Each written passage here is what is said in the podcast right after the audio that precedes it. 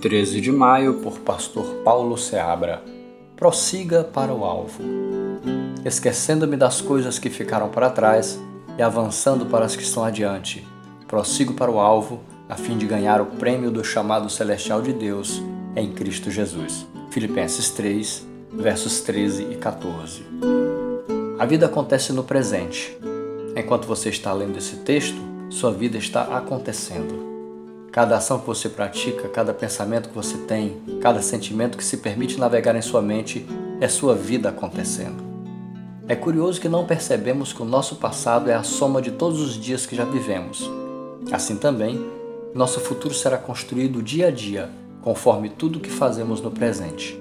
O presente passa a ser sempre o elo entre essas duas dimensões da nossa vida, o passado e futuro. Se quisermos saber qual será o nosso futuro, Basta olharmos com atenção para o que estamos fazendo no presente, pois hoje será o nosso ontem, que é ao mesmo tempo o nosso amanhã. Sabendo disso e não querendo ser guiado pelo acaso, Paulo disse: Uma coisa faço, presente, e esta é esquecendo-me das coisas que ficam para trás, passado, e avançando para as que estão adiante, futuro. Prossigo para o alvo, meta. Ele tinha em mente que não importava o que tinha ficado para trás mas o que ele construiria na frente. Faça um exercício sobre sua própria vida.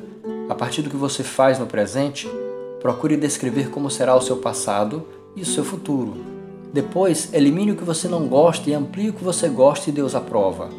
Seu futuro será uma bênção.